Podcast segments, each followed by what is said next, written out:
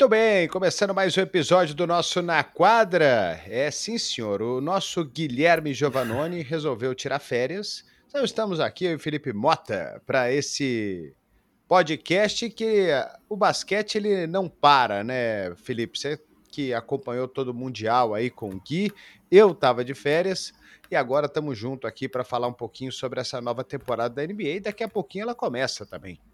Exato, Ari, um abraço para você, um abraço a todo mundo ligado no podcast, seja no formato em vídeo no YouTube ou nos principais agregadores em áudio. É isso, o Gui tá em Bolonha, até onde eu vi as postagens dele. A nós cabe macarrão à bolonhesa, né? Cada um tem o que merece. Mas é isso. A temporada se aproxima, a pré-temporada tá aí e ainda há muita dúvida em algumas franquias sobre o que vai ser a rotação, né? Porque tem time que tem uma posição X que você fala, quem vai ser o titular? Vai ser o fulano ou o Beltrano? E isso acho que a pré-temporada começa a responder, mas eu estou muito ansioso porque acho que vai ser um ano legal mesmo, assim, muito imprevisível. É, a temporada vai começar no dia 24 de outubro, né? Então a gente está pertinho aí já dos times começarem a, a fazer uh, seus jogos de pré-temporada, né? Para a gente começar a ver um pouquinho mais. Vimos um pouquinho na Summer League ali, mas Summer League não dá para para ver muita coisa, né? Até porque o Embaniama, por exemplo, jogou dois jogos só, não teve muito o que ver ali na Summer League. Vale para alguns jogadores, né? Por exemplo, o Gui Santos, nosso Gui Santos, deixou uma excelente impressão na Summer League jogando lá pelo, pelos Warriors. Deve ficar mais um ano aí na D-League, aí talvez é, ter uma chance no Golden State. Falar em Golden State, não faz muito o nosso assunto aqui que a gente, que a gente programou, Felipe, mas eu, eu tava vendo a notícia que o Damian Lillard falou que prefere perder todos os anos a se juntar ao Golden State Warriors. Damian Lillard, que é a grande peça-chave aí dessa intertemporada, ainda tá uma novela nessa Sim. troca com o Miami Heat, mas tem raivinha do Golden State Warriors, o Lillard. É, né? Uma grande pedra no sapato, na verdade, não é uma pedra, né?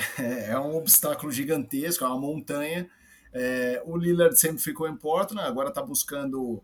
Fala-se muito nessa história dele insistir em Miami e o Portland querer estar aberto a propostas melhores, mas é, é assim, ele fala e eu acredito. Mas, meu amigo, se chegar no fim da carreira ele não foi campeão, alguém falar, vem aqui jogar três jogos, porque de repente pinta o título, é, esse eu nunca, o nunca, eu, eu não acredito muito em ninguém. O, o, o, eu vi uma notícia hoje, né, que o Lillard ele tem um plano B para jogar em Miami, né? Ele quer que o Portland é, aceite uma proposta contra times, com times que ele, ele aceitaria a troca, mas que o Lillard não quer jogar, ele só quer jogar em Miami. E aí esse time faça uma troca pro pro Miami Heat. não sei se ele vai conseguir achar isso, mas é o que ele quer. Vamos esperar mais um pouquinho aí para ver essa, essa história, mas está muita expectativa também para ver o Scott Henderson lá em, em, Portland, né? E por falar nisso, né, você que trouxe os assuntos e eu achei muito legal, né? A gente, porque a temporada parece um grande mistério, né? Sim. A gente tem um, um campeão é, com muita autoridade, né? O Denver Nuggets ganhou a NBA com, com muita autoridade, sem deixar muita dúvida que era o melhor time da pós-temporada. É, vamos ver se o Jokic vem para mais um ano jogando no nível de MVP, né? Qual é a evolução do Jamal Murray aí de, um ano depois é, daquela da, da, contusão? Ele foi fantástico no ano passado. Vamos ver se esse time consegue manter o mesmo nível que ele manteve no ano passado. Eu acho até que vai, mas a concorrência agora ela é em teoria maior. Então, então, Ari, é muito interessante porque a gente vai falar sobre algumas coisas que a gente entende como certezas, que a gente sabe hoje que parecem claras, e algumas dúvidas, algumas grandes caixas misteriosas. E até tem mais, eu acho que as dúvidas têm mais dúvida do que certeza.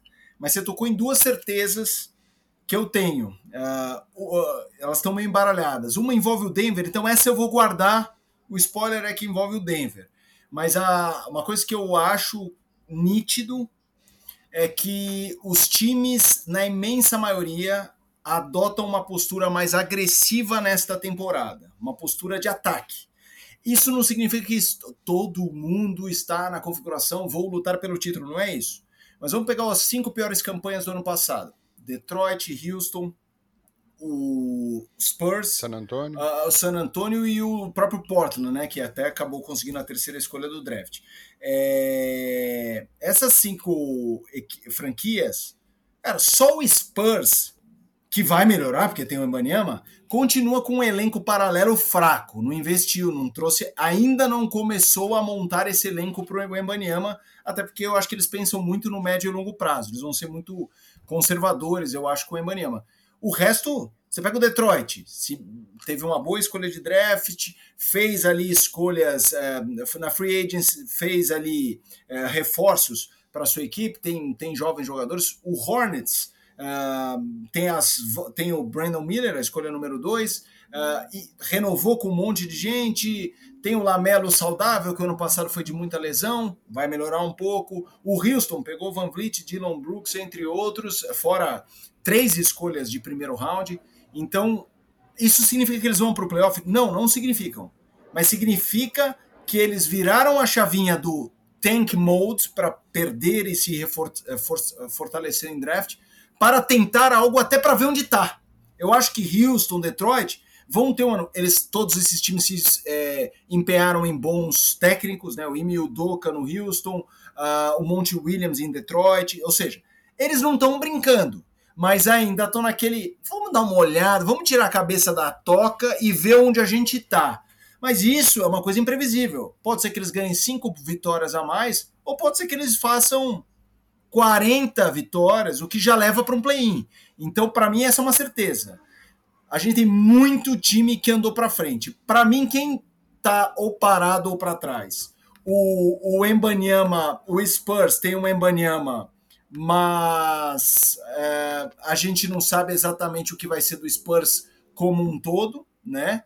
E o Washington, que teve que se desfazer do Porzingis, aí tinha o Chris Paul na troca, foi, veio o Jordan Poole, me parece um ano frágil do Washington, e, e, eu acho que o Toronto não está no modo tanque, mas está no modo. Sabe quando você vê a franquia e não vê um nexo no elenco? Você fala, hum, a conta não tá fechada, tá meio estranho, tá meio aquela colcha de retalhos e tal.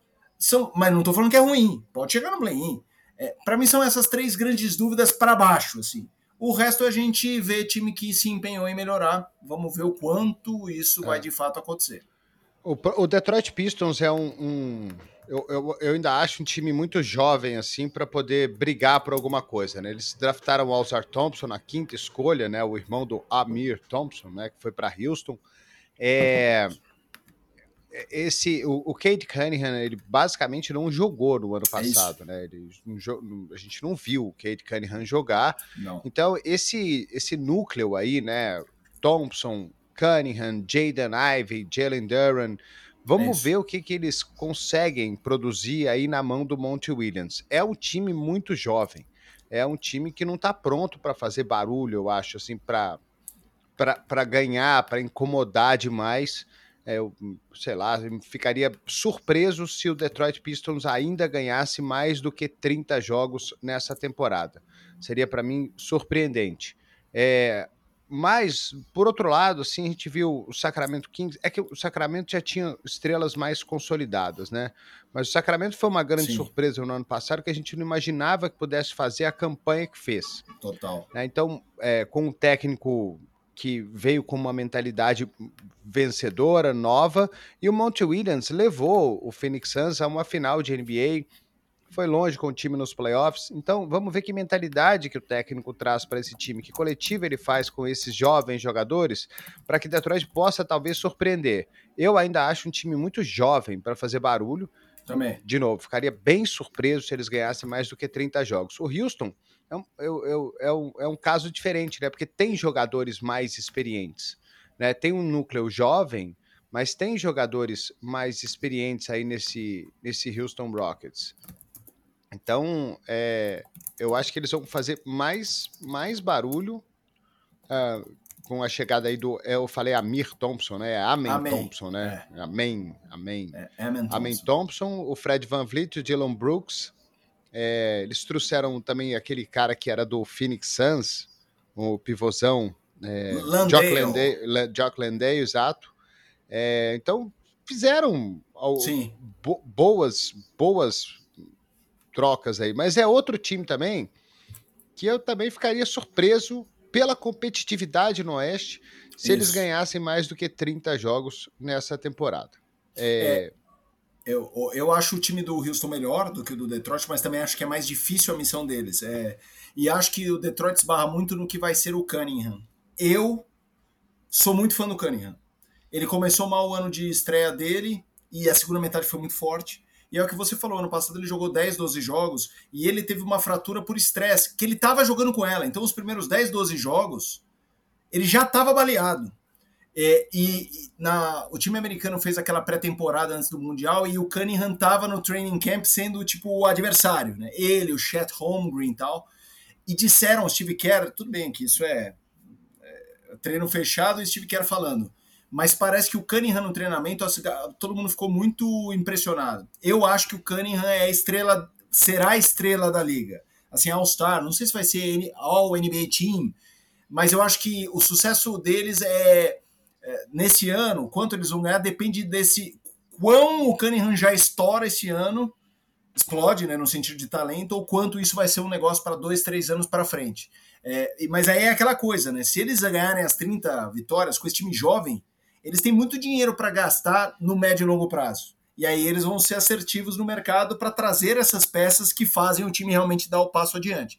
É, mas eu estou contigo. Eu não acho que nenhum desses vai fazer frente às outras equipes mas é um ano que, em que eles estão medindo esses passos. Eles já, no processo de reconstrução, eles já bateram no poço e agora estão no modo vamos ver onde a gente consegue chegar, seja nesse ano ou seja em três anos.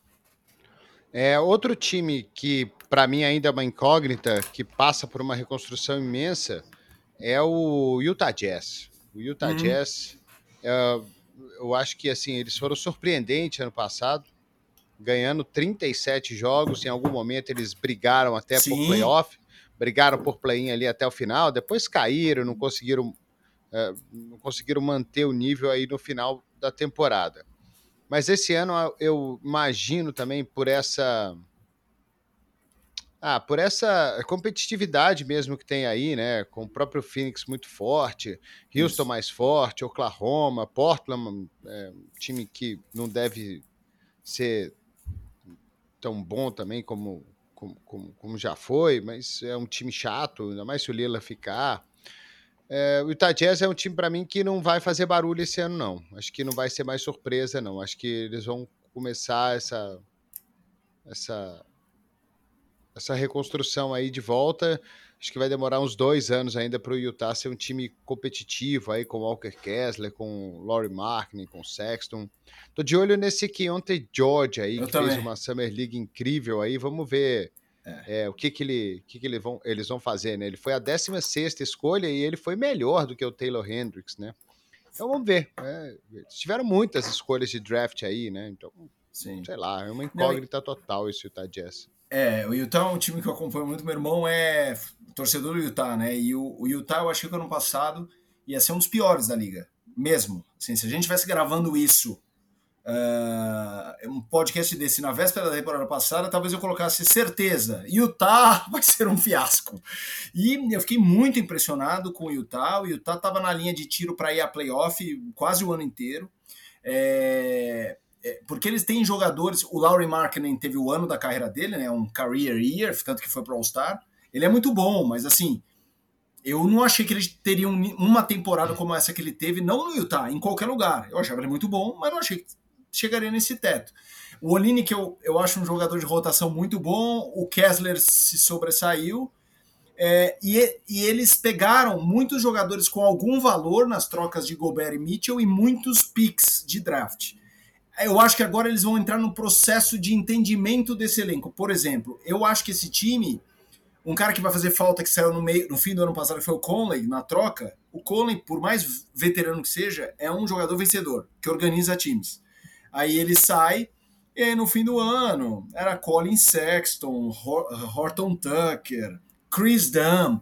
Então assim, quem vai ser o, o, o número um, né, o armador principal muita gente fala do Sexton, porque o pessoal acha que o Keontae George não vai sair de titular de cara.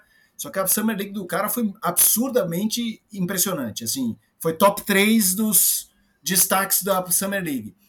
É, a gente sabe que às vezes acontece isso, de você draftar um cara número 15, 16, que o cara muito rápido causa impacto. Se for isso, eu acho que o Utah já dá um passo para frente. Porque eu não acho que seja o Sexton esse cara. Nem acho que o Sexton é muito armador. Ele é mais um número 2 do que o número 1, um, embora mais baixo. Então eu tô contigo. Eu acho que ele, eles trouxeram John Collins, que estava em baixa no Atlanta, mas que também teve dois, três anos atrás boas temporadas. Vamos ver se era um problema no Atlanta ou se era um problema no John Collins. Eu acho que é isso. Esse é um, um time que eu acho que tem uma, um alcance para baixo e para cima muito grande. assim. Se você falar para mim, olha, o Utah não deu clique esse ano, ganhou 33. Eu falo, eu acredito. Meu, o Utah deu clique e ganhou 45. Pô, eu acredito. Então, é, eu acho que poucas franquias têm esse leque tão grande se vão para direita ou para esquerda, assim, a gente não sabe. Eu concordo contigo que é bem imprevisível e, e com jogadores muito legais de ver. O Walker Kessler na defesa é uma bem. coisa assustadora, é. É, eu, eu tô curioso também pelo Taylor Hendricks, né? Porque ele é muito forte, né? Ele parece que é o Sim. jogador talvez mais pronto. Eu acho que o, o, o que ontem foi melhor do que ele na. É, chamou muita atenção na, na Summer League, mas o Hendricks parece mais pronto mesmo. Vai ser um time interessante da gente ver, mas a competitividade de, de né, do, dos, do, dos Big Dogs aí do Oeste, ela é muito grande. É. Agora, tem dois times, Felipe, que eu estou muito curioso para ver essa temporada, mas assim, é, é de uma Vamos forma. Ver. Eu tenho, eu tenho um que eu tô, vou até esperar para ver o que você vai falar. Você... O meu primeiro é o Oklahoma City. Eu, eu também, eu também, eu também.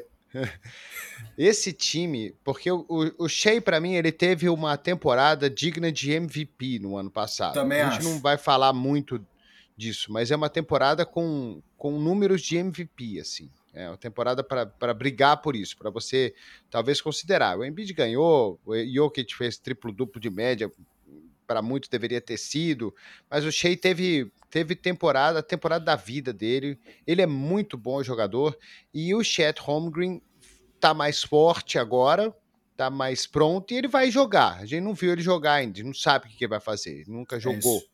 É então, essa chegada do Holmgren é, pode ser um, um, um, turning point muito bom aí para o Oklahoma é, se ele for realmente o que a gente espera. Se ele for realmente o que a gente espera, esse time vai incomodar demais qualquer adversário. É um time jovem, que joga num, num, num esquema bonito, joga mais ou menos parecido lá com o Sacramento.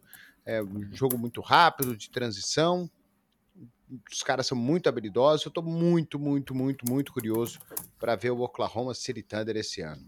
É, eu esse é, era uma, uma das minhas certezas. Assim, para mim o OKC tem um ótimo time, essa é uma certeza. O que isso representa a gente não sabe, porque também não é um elenco dos mais profundos. Então assim, é, a gente vai falar de cinco, seis jogadores incríveis, um banco que o, o treinador sabe explorar bem, mas claro eles têm peças chaves que se lesionarem pesam mais do que. Mas isso também vale para todo mundo. A gente tá falando do Denver, tira o Jokic, o Murray, é, especialmente o Jokic, mas o Yannis, o Milwaukee, enfim, é um impacto para qualquer time.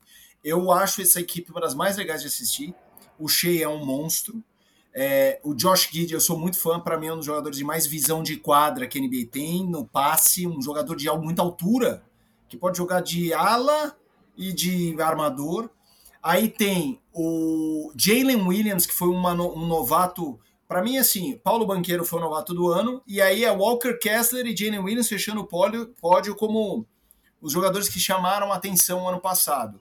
É, e eles tinham pivôs medianíssimos, assim. É, sabe, aqueles que a gente precisa fazer força para lembrar, é, que é o, o outro Jalen Williams, é, o Pokushevski que machucou. Que, então o Holmgren vem para melhorar uma posição que era o calcanhar de Aquiles. Não é que ele pega uma posição que já era boa e melhora um pouquinho. Não, não, não. Ele vai causar impacto de um time que não tinha ninguém no garrafão ameaçando. E para mim, existe. Essa é uma dúvida. Mas o Holmgren é o segundo ano dele, mas ele não jogou. Então ele disputa novato do ano. E eu acho que ele tem chance de chamar no primeiro ano mais atenção do que o Embanyama, até por estar num contexto mais favorável. Acho o Embanyama com muito mais potencial ofensivo, mas defensivamente, Holmgren e o Embanyama são mesma prateleira. O, o Holmgren não vai me surpreender se der dois toques e meio por, por jogo. Então, uh, eu acho que o OKC, como você, eu tô muito curioso e tô muito na torcida. Eu acho o Shea, eu sou um cara que eu tenho um é, toque com nome. Eu acho o nome Shea Gildius Alexander um dos nomes mais incríveis que já houve. Né? É nome de príncipe, né? Aquele nome composto com 25 sobrenomes e um cara que joga demais e ao mesmo tempo o apelido é Shea, entendeu? O nome é gigante, mas todo mundo chama ele de Shea. É, e, e pra você ter uma noção, quando o Brasil ganhou o Canadá, eu vi com meu filho caçula, ele guardou. O Joaquim fala, e o Shea? E porque eu ficava, olha o Shea, olha o Shea. Então ele já tá nessa coisa coletiva na cabeça das pessoas. Eu acho realmente esse time um barato, vai ser um barato acompanhar esse time esse ano. Tem outro jogador jovem aí que foi a décima escolha do draft esse ano, que é o Kayson Wallace, né? Uhum. É, que jogou lá em é isso, jogou lá em Kentucky e foi um cara que, assim, no primeiro ano de Kentucky dele, ele teve 12 pontos de média, né? Vai lembrar, assim, que Kentucky é uma das principais universidades, né? Então o cara chega como calouro, 12 pontos de média no basquetebol universitário, é um be são belos números. Ele teve 12 pontos de média, 4 rebotes e 4 assistências no college essa temporada, o, o, o, o armador. É, não é, ele não é muito alto, né? Ele faz bem o estilo aí do, do Oklahoma. Ele tem 1,93 de altura, mas é um jogador que, assim, vai estar no seu primeiro ano, mas ele aparentemente ele tem uma habilidade é, muito, muito grande, assim, um cara muito bom, né? Que pode acrescentar bastante aí pra, minutos, né? Para descansar o, o, o Shea, para poder colocar uh, o mesmo ritmo de intensidade aí nesse Oklahoma. Eles têm Nesse momento, estava olhando mais cedo, Felipe, eles têm 20 jogadores no roster. E 20 jogadores. É, eles ainda são... podem fazer negócios aí. É isso. Não, e você estava falando sobre Kentucky, que tem muita história, e especialmente muita história com armadores. É, tanto que quando o cara é, é de Kentucky, tem muito analista de draft que às vezes tá, não acha o cara tão bom, mas ele fala, cara, esse cara é de Kentucky. Deixa eu olhar com mais atenção. Uh, o que não é o caso do Cason Wallace. Mas assim, é, tô pegando aqui uma lista dos caras de Kentucky, né? É, o Shea é de Kentucky, o, o, Devin Booker é de Kentucky, o Tyrese Maxey é de Kentucky. O, o Derrick Rose jogou lá, não jogou? Deixa eu ver, numa lista aqui, acho que. Vou, vou checar, nessa lista que eu tô aqui, não. Mas tem acho o Booker. Ele, jogou o, em Memphis, né? Acho que é Tyler Hero, é, Malik Monk, Jamal Murray, Tyrese Maxey, Emmanuel Quickly, que está no Knicks. Então, assim, é muito armador que vem de lá. Então, além da vocação universitária, é uma vocação muito clássica nessa posição. Então, o Casey Wallace talvez não cause esse super impacto no ano 1, até porque ele não está na frente da fila, né? Tem muita concorrência. Tem o Lu Dort ainda, que é um ótimo defensor, é, mas o Casey Wallace parece que é, tem, tem talento para acrescentar muito a esse time. Mas aí eu te pergunto, Ari, qual que é o segundo time que você falou que está curioso? É, só uma coisa aqui, eu confundi o, o, Rose. o Derrick Rose jogando em Kentucky, porque ele jogou em Memphis, mas ele jogou em Memphis com o John Calipari. E o John Calipari depois, é, depois se transferiu e é o técnico de Kentucky até ah, hoje. Tá. Né? Foi daí a minha confusão aí sobre o Derrick Rose, mas ele jogou em Memphis, Conference USA. É, o outro time é o Sacramento meu outro time aí é o Sacramento, porque eles foram para os playoffs ano passado, tiveram aquele jogo 7 maravilhoso contra o Golden State Warriors, que se não fosse o Curry arrebentar, é. eles provavelmente passariam. E aí eu sei lá que, que ia dar numa série entre Sacramento e Lakers naquele ano. E assim, cara, é um time muito bom, muito bem treinado, com grandes jogadores. E eu sei lá se eles vão conseguir ser, eu acho que manter a, o grande desafio para Sacramento é manter o mesmo nível nessa temporada. Não Eu sei se eles acho. conseguem elevar o nível, mas manter isso aí. Porque Sacramento, qual que era a expectativa do Sacramento Kings para o ano passado? Né, a galera estava colocando o Sacramento para ganhar 30 jogos, e eles ganharam 48. É. Né? Então, assim, o Saboni jogou demais, o Harrison Barnes também é bom, o Trey Lyles renovou o contrato, o Alex Lane renovou o contrato. Eles não trouxeram muita gente, é muita gente grande aí, né? Não, não, teve não teve muita gente, mas pô, eles têm jogadores espetaculares. Eu, eu queria ver, eu não sei se eles vão manter o mesmo nível, mas eu queria, eu queria que sim. É um time, foi o time mais gostoso de ver jogar no ano passado. É, de longe, eu, de longe, assim.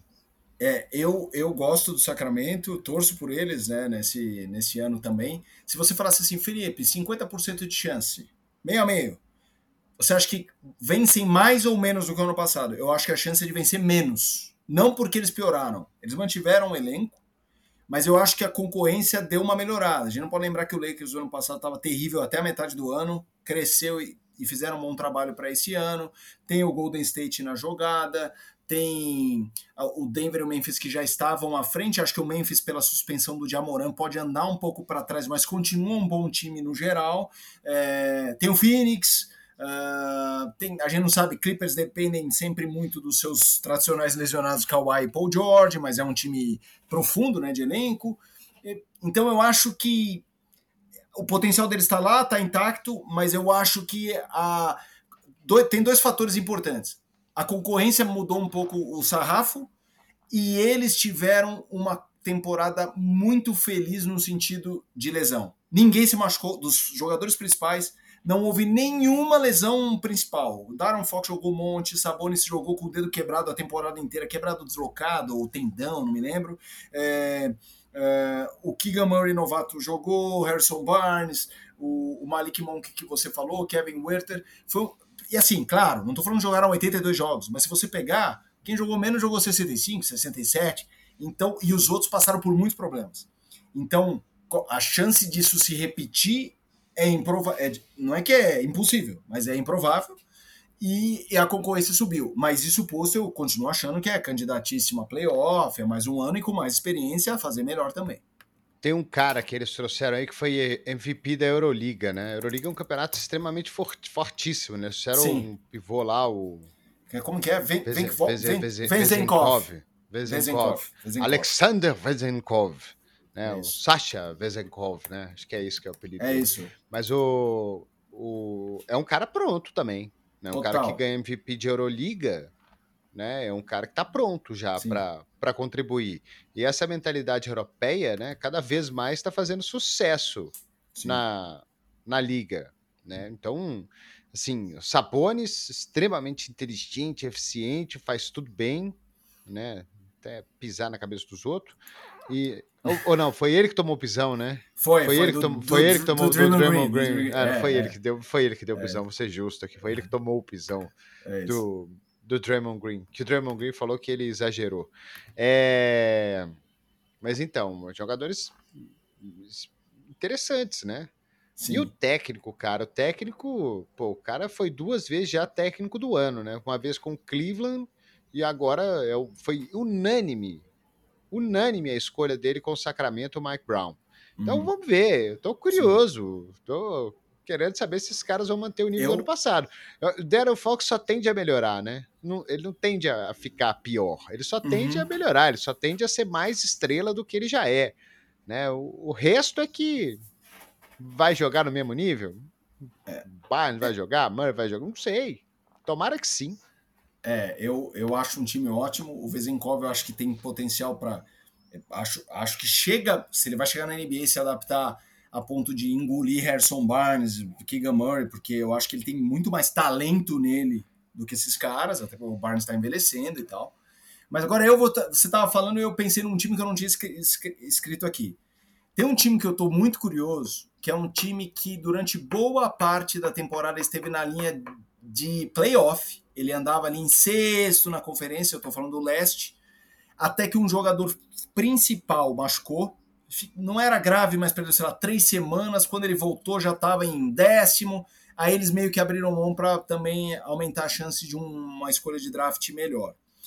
Que é o Indiana do Tyrese Halliburton. Eu acho que o Halliburton é, é, é o.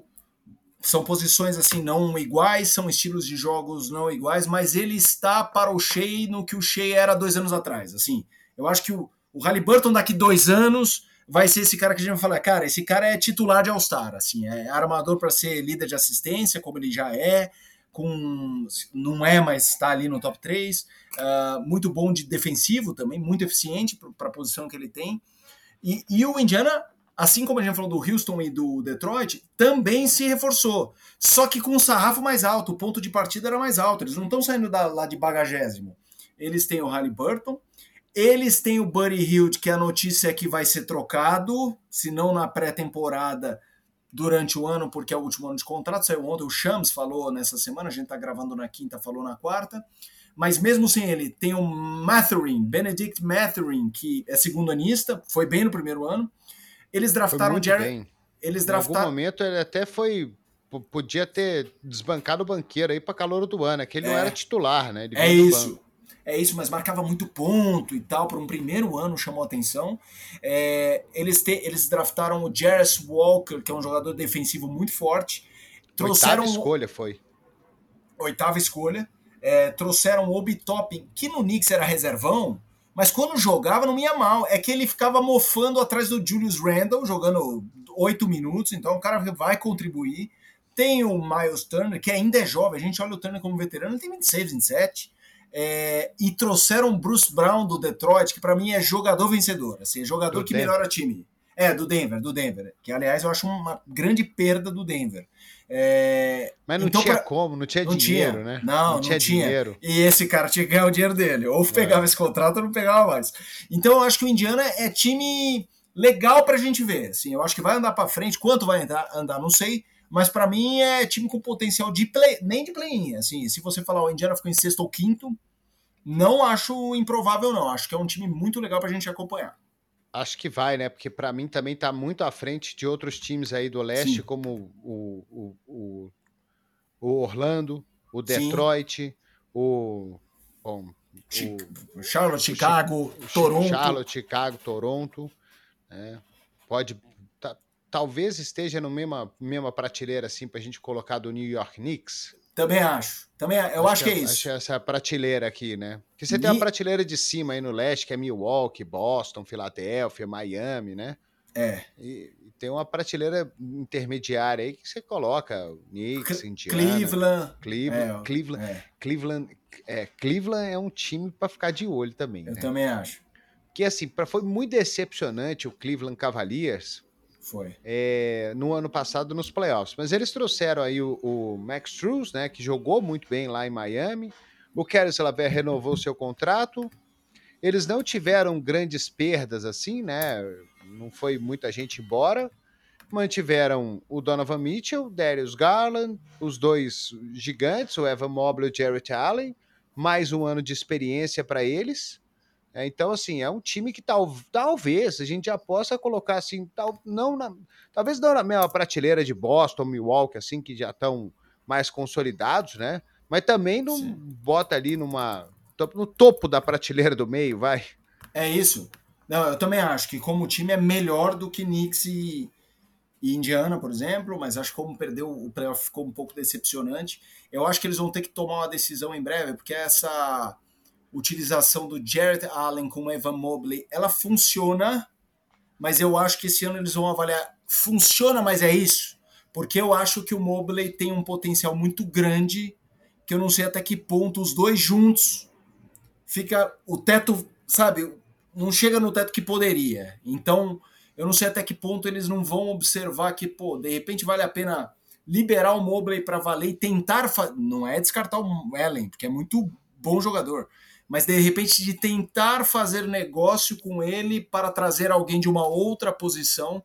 Mas eu também acho, você citou nomes que eles trouxeram, eles não tinham muito arremesso, óbvio que o Mitchell é um cestinha, mas assim, o Levert não é eficiente e, e daí os outros eram o Okoro, que é bom na defesa, ruim no ataque, Wade, que, que era fraco. Então eles trouxeram arremessador Struz e o Niang, Cara, o Niang, ah, o Niang, é, o Niang é, foi para lá também, é, é verdade. É, o Niang é um dos maiores arremessadores da liga. Tudo bem, o cara que você bota lá 18 minutos para ele botar duas, três bolas de três e é o que ele vai fazer. Mas, pô, você vai precisar disso. Então, eu acho que o Cleveland também tapou os pequenos buraquinhos que tinha e anda um pouquinho para frente de novo. É, sobre o Mobley, eu gosto demais dele. Eu só queria que ele, re, ele resolvesse de vez se ele sabe arremessar ou ele não sabe arremessar. né? Porque não dá para ele ficar tentando arremessar e errando um monte. É, é ou ele sabe arremessar, ou é ele não sabe arremessar. É né? Então, assim, é mais um acho. ano. Porque o Antetokounmpo, a gente ficou nessa mesma coisa. Ou ele sabe arremessar, ou ele não sabe arremessar. E ele não sabe arremessar. Não é, é o jogo dele. O jogo dele é outro. Né? Quando ele fica longe da cesta, fica mais difícil para Milwaukee ganhar do que quando ele fica perto da cesta. É, isso é mais do que óbvio, né? Desde a pandemia, desde aquela série de playoff contra Miami, isso já ficou claro. Então, Mobley é a mesma coisa. Ou ele arremessa da meia distância, ou ele sabe arremessar de três, ou ele não sabe. Não dá para ele ficar tentar, tentar arremessar cinco bolas de três por jogo e acertar uma a cada, a cada dez, a cada vinte. Né? Então, assim, prejudica o time. Mas se ele se ele entender qual é o jogo dele mesmo, né? Se é esse ou se não é, e aí não sou eu que vou, que vou descobrir, é, é, ele vai se tornar um jogador mais eficiente, eu acho. Porque assim, ou ele, ou ele para com isso de vez, ou ele arremessou, ou ele, ou ele treina arremesso, ele arremessa bem, aí ele se torna um jogador do nível do Embiid né, que é um cara que tem um arremesso da média distância maravilhoso e que quando chega lá dentro é dominante. E ele deve ficar ainda mais forte, ele é jovem demais ainda. Sim. Então gosto muito do futuro do Evan Mobley. Só acho que ele precisa definir isso. Ou ele arremessa, ou ele não arremessa. Não dá para ele ficar tentando. Tentando não rola. Ó, ele, ele tem 22 comple... que comple... ele completou 22 em junho, ou seja, é muito, muito novo. E, mas Vai eu concordo com você. Ainda. Eu concordo com você. E eu não acho que ele vai ser um arremessador elite. Eu acho que ele consegue evoluir. Mas eu também acho que não vai ser o jogo dele ser um cara de fora. Ele, ele vai ter, acho que, um repertório maior do que. Ele vai ser mais do que o Gobert, por exemplo. Eu acho que até já é. Mas, é. Co, mas ele arremessa mais do que talvez a, a eficiência dele peça, né? Então eu também acho que ou ele evolui, ou essa passa a ser uma característica que não passa pelas mãos dele. Né? O Gobert está entre os dois jogadores que mais me fazem passar raiva na NBA. É ele e o Porzins. Aliás, é eu quero, tô louco para o Porzins é. me faz passar uma raiva incrível, porque ele tem 2 metros e 21. Você já viu o Porzins enterrar uma bola? Não, é verdade, não. É, o Gobert eu já cara, vi. O Gobert já, mas o Gobert é mais agressivo, ele é um baita defensor e tal, Sim. ele dá as cotoveladas dele. O Porzingis não, cara. O Porzingis ele fica lá, ele arremessa 10 bolas de 3, aí a bola cai, aí. Pô, mas o cara tem 2,21, cara. É. 2,21 de altura, vai ser agressivo. Vai para cima dos caras, usa sua envergadura, você enterra na cabeça de qualquer um. Né? Olha o que, que o Antetokounmpo faz. Ele não tem o mesmo atleticismo, é óbvio que não tem. Mas assim, ele tem que aproveitar esse tamanho dele. E eu tô curioso para ver como é que ele vai jogar em Boston, porque foi uma, uma contratação que eu não gostei. Eu acho que Boston devia ter feito o que fez. Mas enfim, vai ser assunto para outro lugar, porque a gente é. falou de tanto contender aqui, é. de é. tanto de tanto de tanta incógnita, né, que os contenders eles vão ter que ficar para semana que vem é aí para a gente falar de Boston, de Miami. Vamos. É, é, até vou deixar um spoiler ali, porque uma das minhas certezas é, e isso a gente debate na semana que vem, é o Denver para mim segue candidatíssimo, mas é uma certeza que o time andou, é, é, é, o ano passado era mais forte, especialmente pelo Bruce Brown, apoio até o Jeff Green, mas especialmente o Bruce Brown. É, e, claro, o, a espinha dorsal segue muito forte, os cinco titulares muito fortes, mas eu acho o banco médio é, então é algo que a gente vai ver o impacto que isso tem, se é que tem. Eu acho que o primeiro ano do Embanyama é uma incógnita, não pelo talento dele, mas pelo resto do time e como o Popovic vai usá-lo. Popovic é um cara que não vai se constranger em tirá-lo da quadra para poupá-lo, porque a grande ameaça da carreira do Embanyama vai ser a questão física de lesão. E para mim tem uma coisa muito interessante, aliás, duas. Uma é jogadores que começam a, a, temporada, porque na NBA a última impressão é a que fica, então tem muito jogador bom que vem de ano ruim ou por lesão ou por performance. Por exemplo, Chris Middleton. Foi muito ruim a temporada dele por lesão. Teve problema no, no punho, depois problema no joelho. Uh, Jamoran com os problemas dele de quadra.